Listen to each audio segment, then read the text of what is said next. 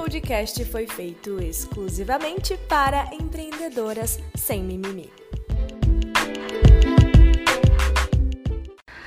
Oi, gente, aqui é a Fran, mais um podcast com vocês de empreendedora sem mimimi. Hoje eu vou contar como foi o meu começo como empreendedora. Muita gente chega no meu Instagram e acaba que lá não tem como você, enfim, contar com detalhes e tudo que aconteceu. Então eu vou usar aqui o podcast para ser o canal para contar um pouco da minha história, da minha vida, de como eu comecei a empreender, como foi a reviravolta na minha vida, de fracassada até hoje em dia que eu consigo me sustentar, me considero independente financeiramente. E vamos lá. Primeira coisa legal para vocês saberem sobre a minha vida foi sobre o meu lar. Eu nasci num lar que era muito complicado, é, muito desestruturado. Os meus pais, eles se agrediam, eles brigavam muito, era muito complicado. Mais ou menos quando eu tinha 11 anos de idade, eu descobri que o meu pai, que me criou, na verdade, não era meu pai de sangue. E ali começou uma fase bem rebelde minha, onde eu comecei a ser uma adolescente muito problemática. É, ali eu comecei a, não sei, eu me senti enganada, talvez traída. É, na minha infância eu não podia ter muitas escolhas, assim, hoje em dia na terapia, que eu faço terapia como psicóloga, eu entendo o que, que foi o motivo de eu ser, de eu ter tanta dificuldade em expressar. Eu tenho algo que se chama inibição emocional. Então, para mim é muito difícil é, dizer para o mundo aquilo que eu sinto. E talvez você esteja escutando, se você me conhece um pouco, você deve nunca ter imaginado isso, né? Mas é porque na minha vida pessoal é muito diferente da minha vida profissional. Na minha vida profissional eu sou muito racional. Então eu consigo falar o que eu penso, o que está acontecendo para um colaborador, para um cliente, para um parceiro e tudo mais. Mas na minha vida pessoal, com pessoas ali do meu ciclo pessoal, marido, mãe, etc., pessoas muito íntimas, é, eu tenho uma dificuldade muito grande de me expressar, de expressar aquilo que, que eu tô sentindo, daquilo que eu quero, daquilo que eu não quero.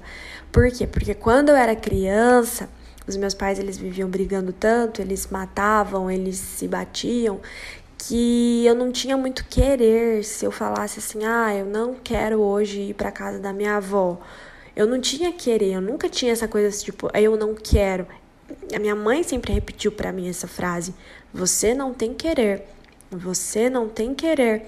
E eu, eu cresci, tô contando, contextualizando só para vocês entenderem é, como eu era na minha infância, na minha adolescência, como que eu cresci até me tornar a empreendedora que eu sou hoje. E, e essa frase de você não tem querer ficou na minha cabeça, ficou no meu ser, ficou em mim por muito tempo. Até recentemente eu tinha muita dificuldade de saber o que eu queria, o, o meu querer. Por quê? Porque quando eu era criança eu não tinha querer, eu não podia querer. Era em primeiro lugar fazer com que os meus pais não brigassem, com que eles não se matassem, do que os meus sentimentos, do que aquilo que eu estava querendo, as minhas necessidades como criança. Então eu deixei de lado a minha vida infantil, eu deixei de lado os meus quereres para não atrapalhar a vida dos meus pais. Então, quando eu vim para adolescência, eu fui muito rebelde. Aí eu quis ser de tudo, assim, eu, em relação à profissão. O que, é ser rebelde, né? Ser rebelde é você jogar bomba na sua escola, dar a louca, brigar, de, de, de bater. De... Gente, se vocês soubessem tudo que já aconteceu comigo na minha, na minha adolescência, vocês nem me reconheceriam. Então, assim, uma coisa louca mesmo. É, que eu fiquei muito revoltada. E depois, quando você vai pra terapia, você entende tudo isso, né? Que é tudo um reflexo daquilo que você viveu. E quando eu era criança, ainda, já indo pra, pra adolescência, eu quis ser muitas coisas. Mas eu sempre ouvi de pessoas próximas uma frase assim que me marcou muito também. Você quer ser tudo, mas você não é nada. E realmente eu queria ser tudo. Eu acho que toda criança, adolescente quer ser tudo. Cada hora você quer ser uma coisa, você tem um sonho diferente, sabe? Isso tem tudo a ver com a vida empreendedora, gente. Eu tenho certeza que, que no final vai fazer todo sentido isso tudo que eu tô falando. E eu já quis ser veterinária, eu já quis ser delegada, porque meu pai ele era policial, então meu pai faleceu quando eu tinha 15 anos. Ele era policial e eu acho que me deu essa, essa, essa, esse desejo aí de ser delegada um dia. Depois eu quis ser jornalista. Depois que eu saí da escola, eu fui fazer jornalismo em Ribeirão Preto, numa faculdade chamada UNAERP. E eu tinha 17 anos. Fiz um pouco de, de faculdade de jornalismo, mas na época, eu não sei se vocês lembram, não sei quantos anos vocês têm aí. Na época, se aboliu o diploma para poder ser um jornalista. Então, saiu uma lei que você não precisava de diploma para você atuar como jornalista. E o que, que aconteceu? As faculdades de jornalismo faliram. Pelo menos a que eu tava, não tava mais formando turma na época. É, hoje em dia eu acho que já até é, mudou isso, na verdade nem sei, não posso nem opinar. Mas na época, assim, não tava tendo mais. E aí eu peguei e desisti de jornalismo. Meu sonho era ser uma jornalista, uma repórter, aparecer na Globo, aquela coisa toda. Bem nessa época, o Raul entra na minha vida, que é o meu marido. A gente se conheceu, eu tinha 14 anos, ele tinha 17. Quando eu tinha 17, ele tinha ali 19, né, mais ou menos. A gente tem dois anos e pouco de, de diferença de idade. Quando eu tinha 14, a gente se conheceu e a gente teve um namorico de adolescente. Quando eu tinha 17, nessa minha época de começo de faculdade, sair da escola e ir pra faculdade, a gente se reencontrou na vida. E aí o que aconteceu? A gente começou a namorar, a gente reatou uh, os laços e a gente ficou namorando por dois anos. E para eu ficar mais perto do Raul, eu voltei para minha cidade de origem, que era a cidade que ele estava morando, porque a gente ficou namorando um tempo à distância, quando eu fazia jornalismo em outra cidade. E aí eu voltei para minha cidade de origem, vim fazer direito. Então eu fui, eu fui para a faculdade de direito e eu acabei concluindo essa faculdade de direito, embora eu nunca tenha voltado para buscar o diploma, mas eu acabei concluindo. É, dois anos que eu fiquei com o Raul, a gente, a gente ficou dois anos juntos e aí a gente casou.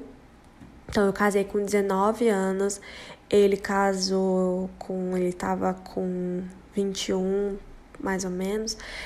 É, outro dia eu volto aqui para falar um pouco de casamento, para falar um pouco de, de empreendedorismo junto com o marido, de você ser sócia do seu marido, de tudo que eu já passei. E, cara, é muita história que eu tenho para dividir com vocês, muita coisa legal que eu posso contribuir, mas hoje o foco desse podcast é a minha história ali para vocês entenderem como que eu comecei no empreendedorismo. E aí a gente casou e tudo mais que, que tem a ver, né, toda essa história com a Fran ser empreendedora? Tem tudo a ver, por quê?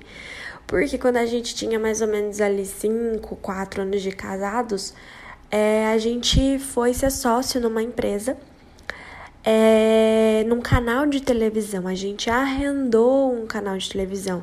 A família do Raul tem rádio, é uma família que tem sempre viveu, né, sobreviveu da comunicação tradicional, que é rádio e TV. E aí a gente tinha uma afinidade, porque acabou que o Raul, meu marido, ele trabalhava com os pais na TV, no rádio, e aí a gente arrendou um canal de televisão, eu e o Raul juntos, jovens e incompetentes. eu costumo falar que a gente era muito incompetente e eu não concordo com aquela frase de você é capaz, sabe aquela coisa motivacional? Você é capaz, você é capaz, porque não, gente? A gente não é capaz, a gente tem que se capacitar. A gente precisa se capacitar aos poucos, desenvolver as nossas habilidades. A gente não nasce totalmente capaz. E é muito muito, muito da cultura do brasileiro, né? Montar um negócio, abrir uma empresa, comprar um negócio, enfim, entrar de cara num, num empreendimento sem ser capaz. tá? Esse é o ponto assim crucial. E aí a gente faliu, obviamente, a gente perdeu tudo que a gente tinha. A gente não leu o contrato direito, tinham vários problemas na empresa, a gente, a gente foi enganado por, pelo dono dessa empresa, um rolo enorme, porque a empresa no papel dizia uma coisa e a empresa na prática ali na vida real era outra coisa. Então a gente foi ingênuo, imaturo e incompetente. Então eu me tornei uma pessoa muito rancorosa, muito magoada com a vida, me sentindo injustiçada, é, terceirizando totalmente meu, a minha responsabilidade para as pessoas que estavam perto de mim. Foi uma fase muito difícil, uma fase onde eu fiquei com, com gastrite, nervosa, minha barriga doía, eu ficava com muita dor, eu passei muito mal e foi muito complicado realmente. E aí eu comecei a meditar, comecei a ouvir a Louise Hay, uma psicóloga já falecida, uma história linda que ela tem. Ela não tinha dinheiro para nada, então eu fui meditar no YouTube, não sei, gente, eu comecei a, a olhar para dentro de mim, tanto é que eu tenho uma frase que se chama empreender começa de dentro, porque ali foi um divisor de águas na minha vida. Eu olhei para minha vida e falei: "Calma, eu posso escrever a minha história, eu posso ser protagonista, eu posso ser dona da minha vida, eu posso ser independente financeiramente, eu posso fazer. E naquele momento eu falei: quer saber? Eu não vou esperar nada, não vou esperar nada de ninguém, não vou esperar nada e nem ninguém. E aí eu comecei com o celular a empreender na internet. Comecei a vender algumas coisas na internet. Então eu comecei a vender semi-joias na época. E deu muito bom. Então eu comprei algumas semi-joias, comecei a revender. E aí eu tirava ótimas fotos e tudo mais com aquele meu perfil. E eu lembro que eu fui numa dermatologista é, ver coisas da pele, saúde mesmo. Eu tinha uma pinta embaixo do meu olho, eu queria tirar e tudo mais. E aí a dermatologista, a gente estava conversando no final. Aí, não sei o que, que aconteceu, que a gente entrou num assunto de Instagram. Aí ela falou: Ai, nossa, eu queria alguém para me ajudar aqui no meu Instagram. E eu tô muito. Enfim, tô querendo contratar alguém. Você não, não mexe com isso. Ela achou, né, pela minha cara, eu era jovem e tudo mais, que eu poderia ajudá-la. E dito e feito, né, eu comecei a fazer gestão de redes sociais de vários clientes, montei uma empresa de marketing digital, contratei várias pessoas, vários colaboradores e ali começou então o meu empreendedorismo. Ali foi quando eu comecei a empreender é, meu, eu lembro que os meus primeiros dinheiros eu contratei uma pessoa, não tinha nem dinheiro para mim direito, mas eu contratei alguém contratei um designer gráfico, comecei a contratar uma redatora. Gente, eu comecei a realmente ser uma empreendedora, a florar dentro de mim algo que eu nem imaginava. Comecei a estudar mais sobre isso, comecei a ler livro sobre o Google, comecei a ler várias coisas a respeito de empreendedorismo, a respeito de venda, a respeito de marketing digital. E foi ali que eu me encontrei como empreendedora. Tinha muita coisa ainda para acontecer depois, né? E depois eu inaugurei um curso, vendi muitas unidades desse curso online. Depois eu comecei a ser procurada por mulheres para dar mentoria, atendi muitas empresas, dei muitas consultorias e dali para cá a minha vida profissional ela só decolou. E a minha vida pessoal também, porque depois muita coisa aconteceu no meu casamento, muita coisa mudou, muita coisa melhorou, graças a Deus. Mas essa história toda com o meu marido, de empreender junto e tudo mais, eu vou voltar aqui e vou contar para vocês em outro momento mais oportuno. Inclusive é ele que tá aqui perto de mim falando no telefone com um cliente nosso. Hoje em dia nossa empresa é de tecnologia, a gente mudou o foco, não é mais de marketing digital. A gente tem uma empresa de tecnologia com foco na área da saúde. A gente mudou esse foco de marketing é, para ser algo mais escalável e também eu, depois eu posso voltar e falar um pouco sobre isso. É, para quem é da comunidade de mulheres empreendedoras, tem uma aula falando sobre o tripé do sucesso, onde eu falo sobre escala, que é algo que mudou a minha vida, meus negócios, meu tempo, minha qualidade de vida, meu dinheiro, meu humor, equilíbrio, enfim. é muito importante. Se você é membro, corre lá, mas se você não é, em breve eu volto aqui para falar mais sobre empreendedorismo, sobre negócios, tá? É, eu tenho uma comunidade de mulheres empreendedoras que são assinantes da nossa plataforma de empreendedorismo feminino. E eu acho que o que fica de aprendizado disso tudo é que eu comparando meus, meus sonhos de adolescente, de ser, de ser uma jornalista, de trabalhar na Globo e ver o que eu conquistei hoje, sabe? É, a minha tranquilidade financeira, porque eu sou uma empreendedora, eu, te, eu tive a oportunidade de, de gerar capital, vender cursos e tudo mais, então eu me sinto muito leve para dizer não para qualquer coisa. Eu acho que um dos maiores das maiores bênçãos de você é, ser independente financeiramente, de você ter é, condições financeiras, é você realmente poder falar: não, não quero fazer esse trabalho, ou não, não quero lançar esse mês, não, eu quero descansar, eu quero viajar, eu, enfim